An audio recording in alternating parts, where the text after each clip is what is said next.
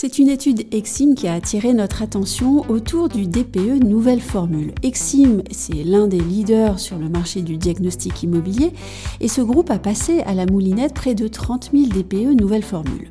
Alors, les résultats de cette étude sont terribles puisque seulement 3% des logements sont d'ores et déjà dans les clous. Une France qui souhaite pourtant afficher un parc BBC en 2050.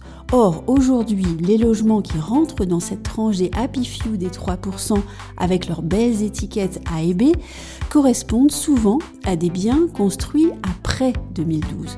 Vous avez compris le problème et sans vouloir revenir sur le fameux calendrier que tout le monde connaît maintenant, Rappelons tout de même la première échéance, elle est posée au 25 août 2022 et à cette date, pour pouvoir augmenter le loyer, il va falloir afficher un E au minimum et aujourd'hui, un logement sur 6 ne va pas pouvoir le faire puisqu'il est classé en F ou en G.